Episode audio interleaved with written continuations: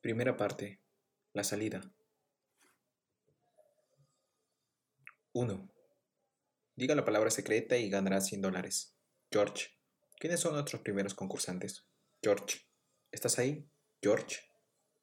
Groucho Marx. Apueste su vida. Un viejo Ford azul se detuvo esa mañana en el aparcamiento vigilado, con el aspecto de un perillo cansado tras una larga carrera. Uno de los vigilantes, un joven inexpresivo con un uniforme khaki y los correspondientes correajes, pidió que le mostraran la tarjeta azul de identidad. El muchacho, que iba sentado en el asiento trasero, entregó la tarjeta de plástico a su madre, que se la dio al vigilante. Este le introdujo en una terminal de ordenador que parecía fuera de lugar en aquel apacible paisaje rural. La terminal le engulló el plástico y la pantalla se iluminó. Garati, Raymond Davis, RD 1, Pownal, Maine, Androscoggin County, número ID 49 801 89. Ok, ok, ok. El vigilante pulsó otra tecla y todo desapareció de la pantalla, quedando de nuevo limpia y vacía, con su color verduzco. Después hizo un gesto de que el coche podía pasar. ¿No nos devuelven la tarjeta? preguntó la madre. No, no, mamá, respondió Garati, con tono paciente. Pues no me gusta, añadió la mujer, mientras detenía el coche en un sitio libre. Llevaba repitiendo esa frase desde que habían aprendido el camino de la oscuridad, a las dos de la madrugada. En realidad, la había murmurado por lo bajo durante todo el trayecto. No te preocupes, dijo el muchacho, mirando alrededor con una confusa mezcla de expectación y temor. Bajó del coche antes de que casi el motor lanzara su último jadeo asmático. Carrati era un joven alto de buena complexión y llevaba una descolorida chaqueta militar para protegerse del frío en aquella mañana primaveral. Su reloj marcaba ya las ocho y punto. Madre también era alta, pero demasiado delgada. Sus pechos eran apenas unas leves protuberancias. Su mirada era insegura y errática, como afectada por una profunda conmoción, y su expresión era la de un inválido. Su cabello pelirrojo se había despeinado bajo el puñado de horquillas que supuestamente debía mantenerlo en su sitio. Sus ropas colgaban desmañadamente de su cuerpo como si acabase de perder varios kilos. Ray, murmuró con aquel susurro de conspiración que le había llegado a tener. Ray, escucha. El muchacho bajó la cabeza y fingió arreglarse la camisa. Uno de los vigilantes estaba comiendo una ración militar de alimentos concentrados, directamente de la lata, mientras leía un cómic. Unas gatas de salsa de judías le bajaban por la comisura de los labios. Garati contempló al vigilante y pensó por enésima vez: Esto es real. Y ahora, por fin, la idea empezó a cobrar una forma concreta. Todavía estás a tiempo de cambiar la idea. El miedo y la expectación le formaron un nudo en el estómago. No, ya no queda tiempo, replicó. La fecha límite de retirada era ayer. Todavía con voz de conspiradora, la madre insistió. Ellos lo comprenderán, sé que lo harán. El comandante... El comandante le interrumpió Garati, mientras observaba el gesto desesperado de su madre. Ya sabes lo que quería el comandante, mamá. Otro coche había terminado el breve ritual de la entrada y estaba aparcando. Descendió de él un muchacho de cabellos castaños. Sus padres bajaron a continuación y por un instante el trío formó un corro, conferenciando como jugadores de béisbol preocupados por la marcha del partido.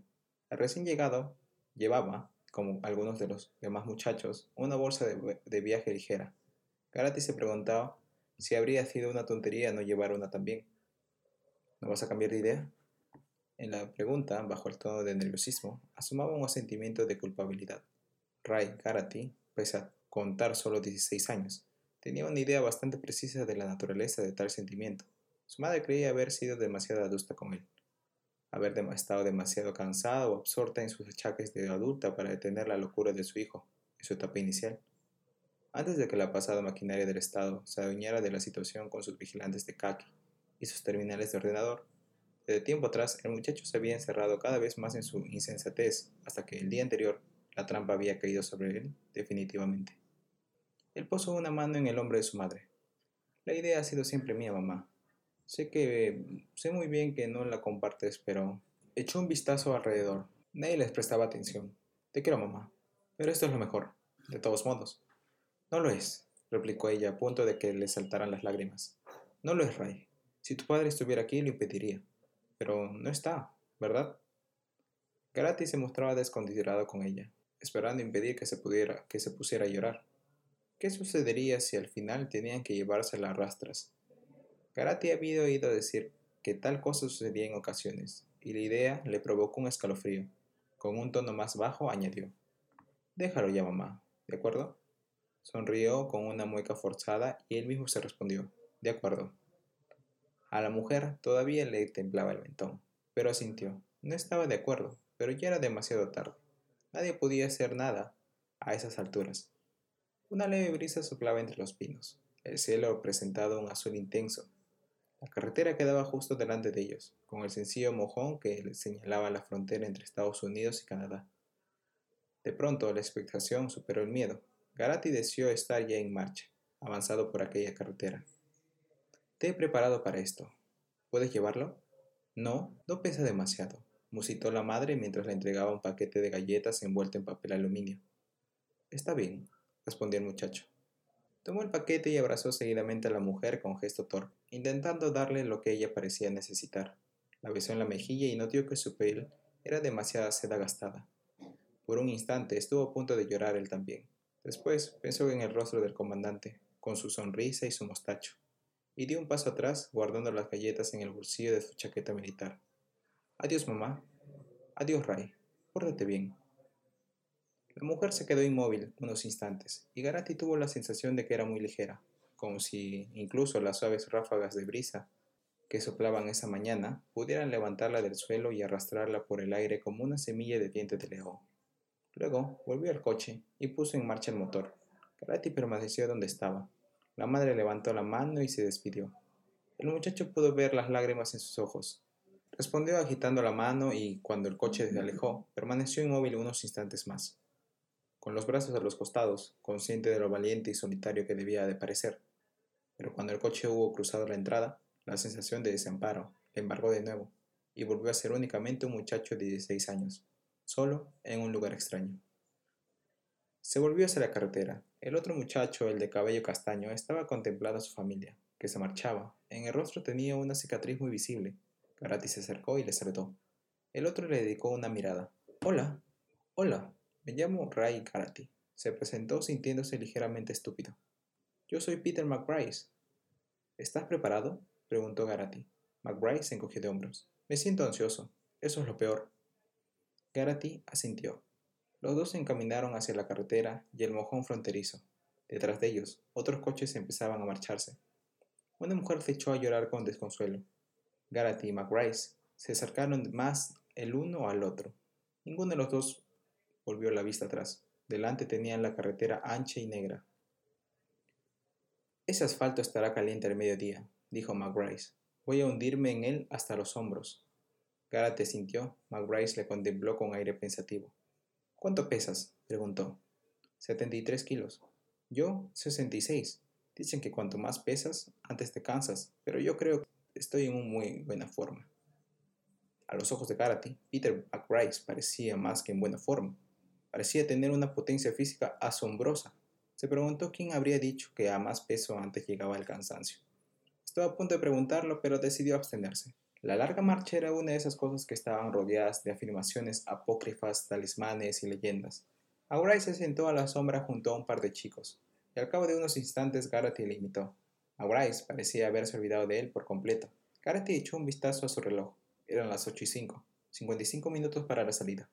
La impaciencia y la expectación volvieron a juiciarle, e hizo lo posible para sosegarse, diciéndose que debía aprovechar el rato permaneciendo sentado. Todos los muchachos estaban sentados, uno en grupo y otros en solitario. Uno de ellos se había encaramado a la rama inferior de un pino situado junto a la carretera. Estaba comiendo un emparedado de jalea. Era un muchacho flaco y rubio que llevaba unos pantalones púrpuras y una camiseta azul bajo un viejo suéter verde de cremallera, con agujeros en los codos. Karate se preguntó si el enjuto muchacho aguantaría, o si se agotaría rápidamente. Los chicos, junto a los cuales habían tomado el asiento, él y McBride, estaban conversando. Yo no pienso apresurarme, dijo uno de ellos. ¿Para qué?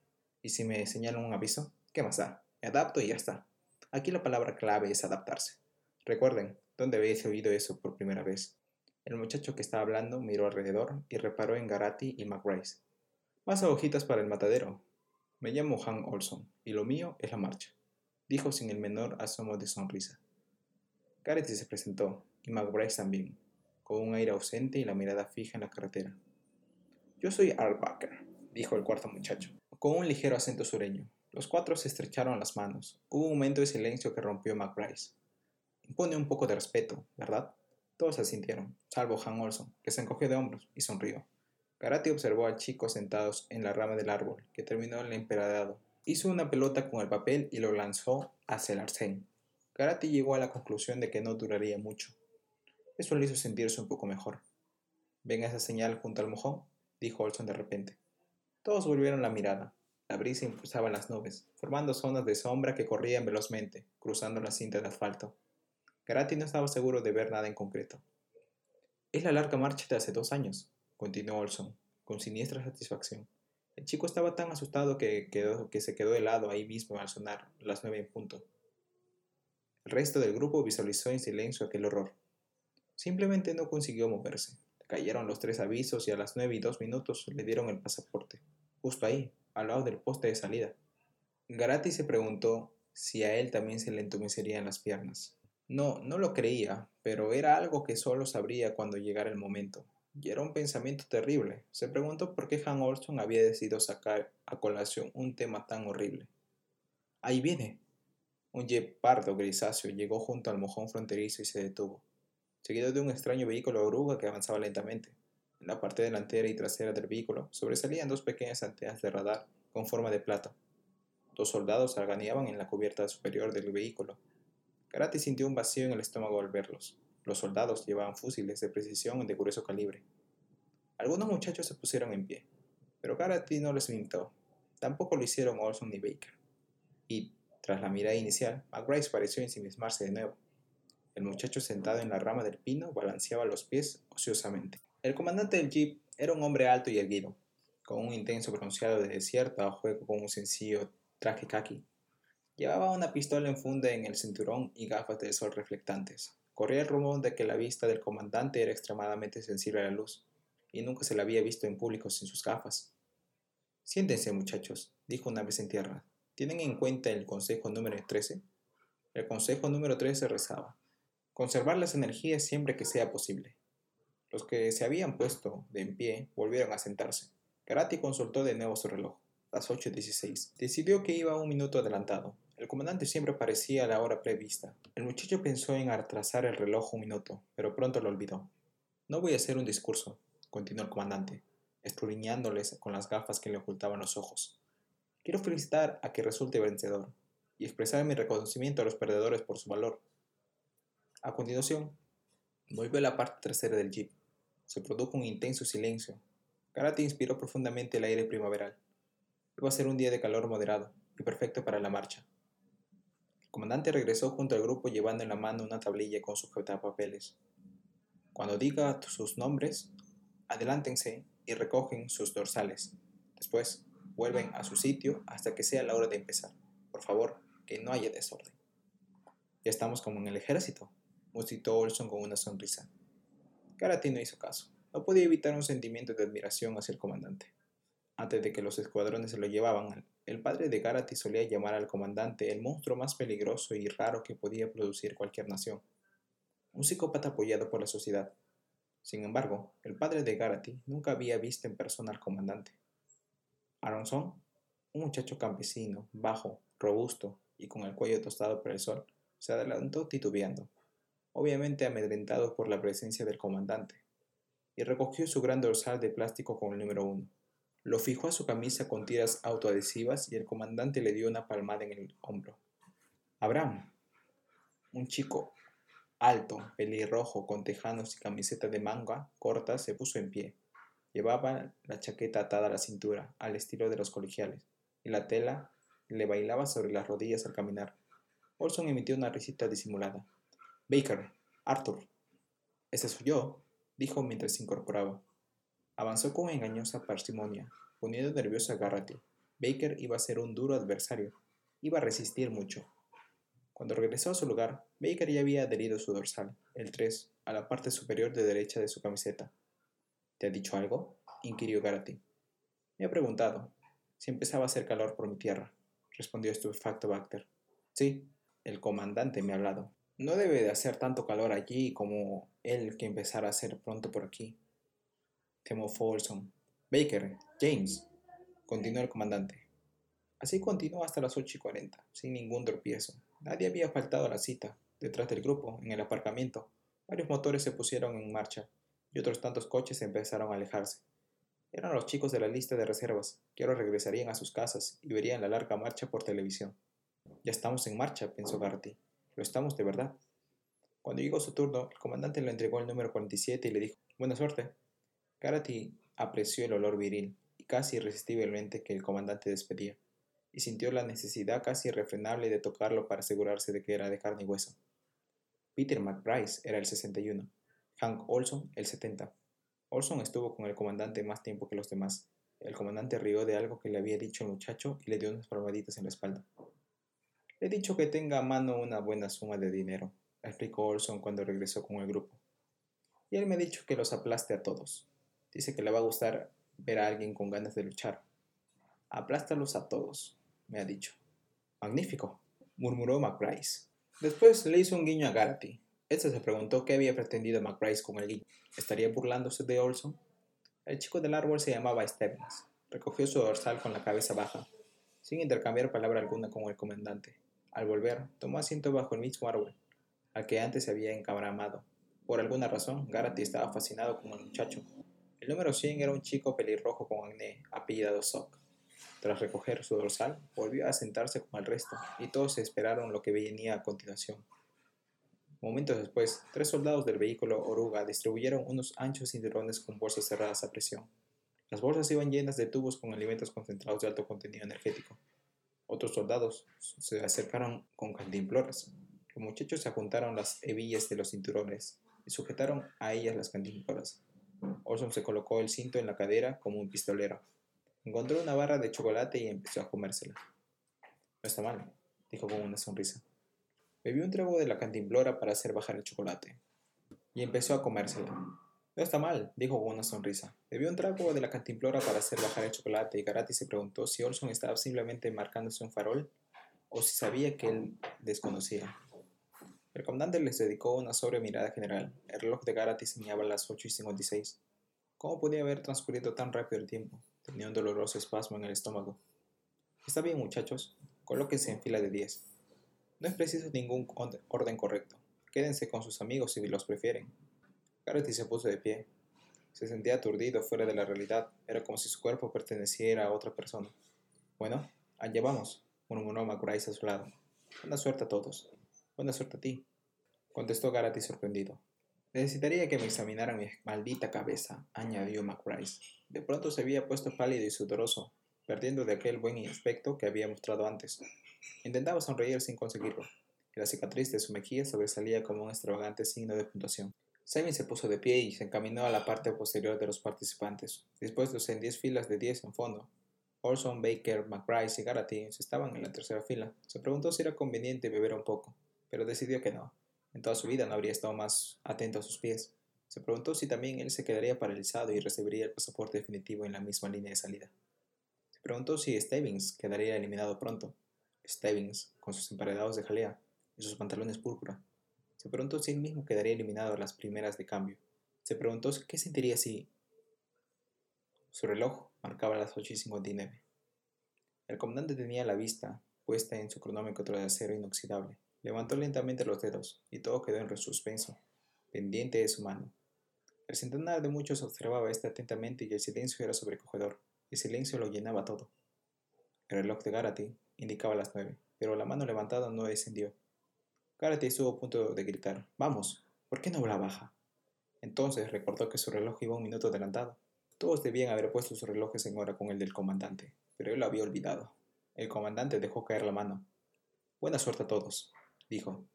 Su rostro seguía inexpresivo, y las gafas le ocultaban los ojos. Todos te echaron a caminar. Karate avanzó con ellos. No se había quedado paralizado. A nadie le había ocurrido. Sus pies costaron el mojón que señalaba la salida. A paso de desfile, como Grace a su izquierda, Johnson a su derecha, el ruido de las pisadas era estruendoso. Ya está, ya está, se dijo. Le embargó loco. Y quedaron bajo el cálido sol de primavera. Resultaba agradable. Karate se relajó, metió las manos en los bolsillos y se mantuvo junto a McBride. El grupo empezó a disgregarse y cada marchador buscó el paso y el ritmo que mejor iban. El vehículo oruga se puso en movimiento tras ellos, levantando una ligera nube de polvo en el arcén.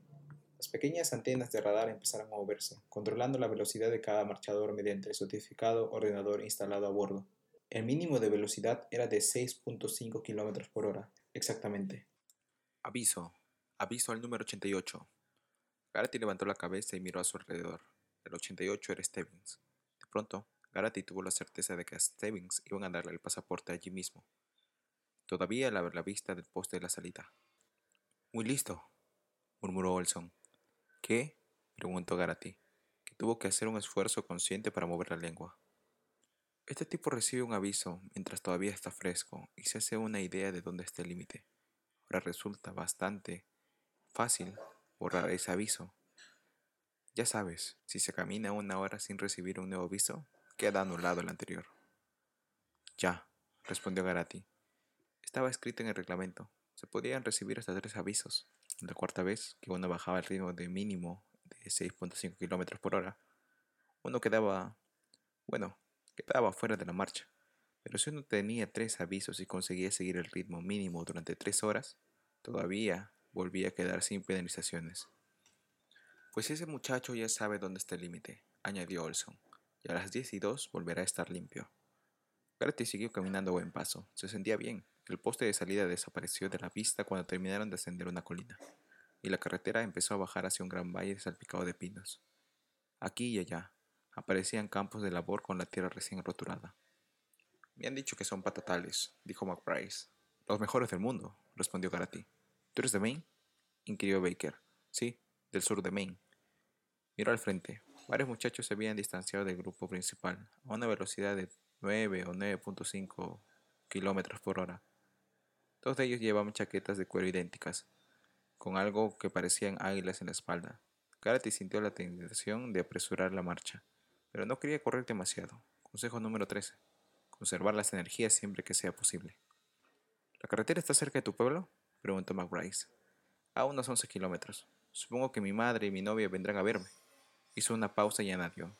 Si todavía sigo marchando, claro. Vamos, vamos, dijo Orson. Cuando lleguemos al sur del estado, no estarán fuera de competición ni siquiera 25 de los que hemos empezado. Un profundo silencio se abatió sobre ellos tras estas palabras. Y pensó que Olson también lo sabía. Otros dos chicos recibieron avisos y, pese a la explicación de Olson, el corazón de Garrett le dio un vuelco en cada ocasión. Volvió a observar a Stebbins. Seguía en la cola del grupo y estaba dando cuenta de otro emparedado de jalea. El tercer emparedado asomaba por el bolsillo de su raído suéter verde. Garrett se preguntó si se los habría hecho su madre, e inmediatamente recordó las galletas que le había dado la suya. Se las había entregado con gesto apremiante, como si fuera a protegerle de los malos espíritus. ¿Por qué no dejan que la gente acuda a ver a la salida de la larga marcha? preguntó Garati. Porque perjudica la concentración de los marchadores, respondió una voz aguda. Garati volvió la cabeza. Era un chico bajo, moreno, de aspecto fuerte, con el dorsal 5 adherido en el cuello de la chaqueta. Garati no recordaba su nombre.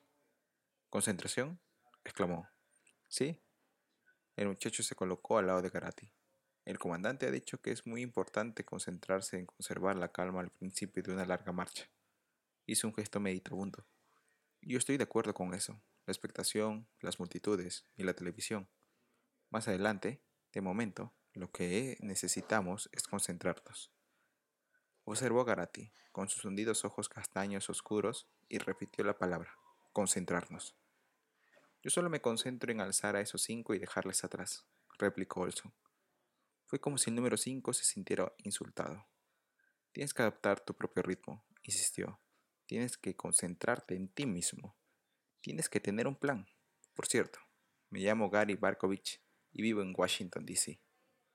Yo soy Carter, replicó Olson, y vivo en Marte. Markovich hizo una mueca de desagrado y volvió a retratarse. Hay gente para todo, comentó Olson. Sin embargo, Garati consideró que Barkovich tenía las ideas muy claras. Al menos así lo creyó hasta que, cinco minutos después, oyó la voz de un vigilante. Aviso, aviso al número 5. Se me ha metido una piedra en la zapatilla, exclamó Barkovich. El soldado no respondió. Saltó del vehículo oruga y se plantó en el arcén opuesto al carril de la carretera por donde circulaba Barkovich.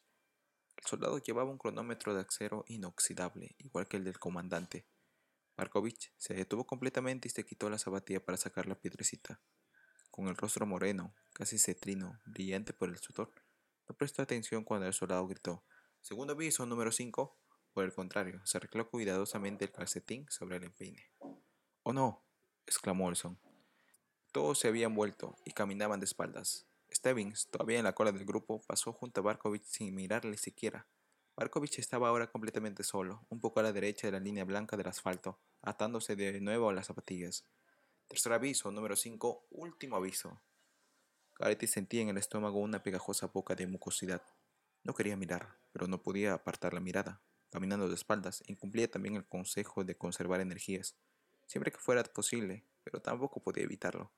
Vez sentía cómo a Barkovich se le agotaban los pocos segundos de que se disponía. Vaya, murmuró Olson. Ese estúpido se va a ganar su pasaporte. Pero en ese instante Barkovich se puso de pie. Todavía se entretuvo sacudiéndose el pantalón el polvo de la carretera. Después emprendió un tercecillo, se incorporó al grupo y recuperó su ritmo normal. Dejó atrás a Stebbins, que siguió sin mirarle, y alcanzó a Olson. Entonces sonrió, con sus ojos castaños destellando. ¿Lo ves? Acabo de concederme un descanso. Está todo en mi plan. Quizá tú lo veas así, respondió Olson con un tono más alto de lo habitual. Lo único que sé es que ahora tienes tres avisos. Por un despreciable minuto y medio y tendrás que caminar tres. Tres condenadas horas. Además, ¿por qué diablo necesitas descansar? Si acabamos de empezar, por el amor de Dios. De nuevo, fue como si hubiera insultado a Barkovich, que le miró con un aire furioso. Ya veremos a quién le dan primero el pasaporte, si a ti o a mí, replicó. Todo está en mi plan. Ese plan tuyo y lo que me sale a mí del culo tienen bastante parecido, espetó Olson. Baker dejó escapar una risita. Con un bufido, Barkovich apretó el paso y les dejó atrás. Olson no pudo evitar un último comentario. ¿Y no vayas a tropezar, amigo? No volverán a avisarte. Simplemente te... Barkovich no se dignó a volverse. Olson le dejó en paz. A las 9.12, según el reloj de Garati, quien se había tomado la molestia de retrasarlo un minuto, el jeep del comandante apareció sobre la colina que acababan de encender. Pasó junto a ellos y se llevó a los labios un altavoz de pilas. Me complace anunciarles que acaban de cubrir el primer kilómetro y medio del recorrido. También quería recordarles que la distancia más larga cubierta por un grupo completo de marchadores está establecida en 12 kilómetros y medio. Espero que mejoren el récord. El jeep aceleró. Olson pareció enterarse de las novedades con sorpresa e incluso cierto temor. No era ni mucho menos lo que él había calculado. No esperaba que nadie, ni siquiera Stebbins, recibiera el pasaporte hasta avanzada la tarde. Pensó en Barkovich. Bastaba con que redujera el paso una sola vez durante la hora siguiente y... ¿Ray? Era Ara Baker. Se había quitado la chaqueta y la llevaba colgada en el hombro. ¿Tienes alguna razón especial para participar en la larga marcha? Garati destapó su cantimplora y tomó un rápido sorbo de agua. Estaba fría y muy agradable. Le quedaron unas gotas en el labio superior y se pasó la lengua. Era magnífico sentir cosas como aquella. En realidad, no lo sé, respondió con sinceridad. Yo tampoco, dijo Baker. Permaneció pensativo unos instantes y añadió. ¿Has practicado la larga marcha o algo parecido? ¿En la escuela, quizá? Pues no, yo tampoco. Pero supongo que eso no importa mucho, ¿verdad? Ahora ya no. En efecto, ahora ya no, asintió Garate. Pasaron una pequeña población con una tienda y una gasolinera. Dos ancianos sentados en sillas de jardín plecables delante de la gasolinera, con un par de reptiles al sol, les vieron pasar con unos ojos hundidos. En la escalera, de entrada a la tienda, un joven levantó los brazos a su hijito para que pudiera ver a los marchadores. Un par de chiquillos de unos 12 años les contemplaron alejarse con añoranza. Algunos marchadores empezaron a especular sobre la distancia recorrida. Corrió el rumor de que se había destacado un segundo vehículo oruga para cubrir la media docena de chicos que iba en vanguardia, y que ya estaba totalmente fuera de su vista. Alguien dijo que caminaba a un ritmo de 11 kilómetros por hora. Otros decían que 16. Una voz dijo con seguridad que uno de los chicos del grupo delantero estaba flaqueando, y que había recibido dos avisos. Gratis se preguntó por qué no estaban ya alcanzándole, si tal cosa era cierta.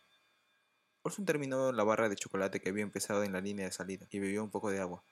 Algunos marchadores más estaban comiendo, pero Garrett decidió esperar hasta sentirse realmente hambriento. Había oído que los concentrados eran muy buenos. Era la comida de los astronautas cuando viajaban por el espacio. Pero poco después de las 10 pasaron ante una señal que indicaba Limestone, 16 kilómetros. Garati recordó la única larga marcha que su padre le había dejado presenciar. Habían ido a Freeport para ver a los marchadores cruzar la ciudad Su madre había ido con ellos. Los marchadores iban cansados, con los ojos hundidos y apenas conscientes de griterío. Los saludos y las burras constantes de la gente a sus favoritos o a aquellos por los que habían apostado. Ese día más tarde su padre le había dicho que la gente se apiñaba a los lados de la carretera a partir de Bangor. El recorrido por el campo hasta ahí no era muy interesante, y la carretera estaba estrictamente acordonada, quizá para que pudieran concentrarse en conservar la calma, como había dicho Barkovich. Conforme pasaba el tiempo, naturalmente la competición cobraba mayor interés. Aquel año, cuando los marchadores pasaron por Freeport, llevaban más de 72 horas en carretera. Garati tenía entonces 10 años y se había sentido abrumado por cada detalle. El comandante había pronunciado un discurso ante la multitud cuando los competidores se encontraban todavía a 7 kilómetros de la ciudad. Había empezado hablando de la competición, había seguido con el patriotismo y había terminado con algo llamado Producto Nacional Bruto. Garati se había echado a reír al oír esto último, pues para él, bruto significaba algo malo, como mentiroso. También recordaba haber comido seis salchichas y que cuando por fin vio a los marchadores, se mojó a los pantalones. Uno de los chicos venía gritando. Ese era el recuerdo más vivido que le quedaba de aquella jornada. Cada vez que apoyaba el pie en el suelo, el chico gritaba, No puedo, no puedo. Pero había seguido caminando. Todos los habían hecho, y muy pronto habían desaparecido de la vista por la Interestatal 1, detrás de los últimos edificios. Gratis se había sentido un poco disgustado por no haber visto darle el pasaporte a nadie. Jamás había vuelto a presenciar otra larga marcha. Aquella noche en casa, Garati había oído a su padre discutir, en voz, en grito por teléfono, como solía ser cuando estaba bebido o cuando hablaba de política. También había oído a su madre, que con susurro conspirador le rogaba que callase antes de que alguien interviniera en la línea telefónica colectiva. Garati tomó otro sorbo de agua y se preguntó cómo le iría a Barkovich. Estaban pensando la tarde de otro grupo de casas. Las familias estaban sentadas en los jardines de las viviendas y bebían Coca-Cola mientras sonreía y gritaban las manos. Karati, dijo McBryce, vaya, vaya, mira lo que viene. Una chica muy bonita, de unos 16 años, con una blusa blanca y unos pantalones de pescador, a cuadros rojos. Llevaba en alto una pancarta con una inscripción en rotulador. ¡Viva Garati! Número 47. Te queremos, Ray. Arriba, men. Garati notó en el corazón le daba un vuelco. De pronto supo que iba a vencer. Aquella muchacha sin nombre era la prueba. Olson emitió un largo silbido y se puso a meter y sacar el índice de una mano, perfectamente rígido, del círculo que formaba con la otra. Garati pensó que era un gesto detestable. Al diablo con el consejo número 13. Garati apresuró el paso, cambiándose de lado en la carretera para pasar junto a la muchacha. Esta vio su dorsal y empezó a lanzar chillidos. Se abalanzó sobre él y le dio un largo beso. Garati se sintió repentina y sudorosamente excitado y devolvió el beso con gesto enérgico. Ella le metió la lengua en la boca por dos veces, apenas consciente de lo que hacía. Garati deslizó una mano por las redondas nalgas de la muchacha y le dio un suave pellizco. Aviso, aviso número 47. Garati se separó de la chica y sonrió. Gracias. Dijo. Oh no, gracias a ti. Los ojos de la muchacha centelleaban de emoción. Garati intentó encontrar algo más que decir, pero vio que el soldado se disponía a darle el segundo aviso. Volvió a su lugar con un trotecillo jadeando ligeramente y con una amplia sonrisa. Pese a todo, se sentía algo culpable por haberse saltado el consejo número 13. Olson también sonreía. Por algo así yo me habría jugado hasta tres avisos, dijo. Gareth no respondió. Dio media vuelta y, caminando de espaldas, agitó la mano para despedirse de la muchacha. Cuando ésta quedó fuera de la vista, Garati se volvió y echó a caminar con paso firme. Quedaba una hora por delante por borrarle el aviso, y debía tener cuidado para no recibir otro. Se sentía en forma, capaz de caminar hasta el mismo Florida. Apretó el paso. Ray, McBryce todavía seguía corriendo. ¿A qué viene tanta prisa? Sí, tenía razón. Consejo número 6. Es conveniente avanzar al ritmo justo y con paso cómodo. Gracias. No me lo agradezcas, dijo McBryce, con la sonrisa aún en los labios. Yo también he venido para ganar. Garati le miró desconcertado. Es decir, preferiría que no nos organizáramos como Boy Scouts, explicó McBryce. Me caes bien y es evidente que tienes éxito con las chicas bonitas, pero si te quedas atrás, no confíes en que acuda a ayudarte. Claro. Pero esta vez solo le salió una débil mueca. Por otra parte, intervino Baker, arrastrando las palabras, todos estamos metidos en esto. Bien podemos distraernos juntos mientras sea posible. ¿Por qué no? Contestó McBride sin dejar de sonreír. Llegaron a una pendiente y todos guardaron silencio para mantener un buen ritmo respiratorio en la ascensión. A media subida, Garati se quitó la chaqueta y se la colgó al hombro. Unos instantes después, pasaron junto a un suéter que alguien había dejado caer sobre el asfalto. Garati pensó que alguien iba a arrepentirse de ello cuando llegaba la noche.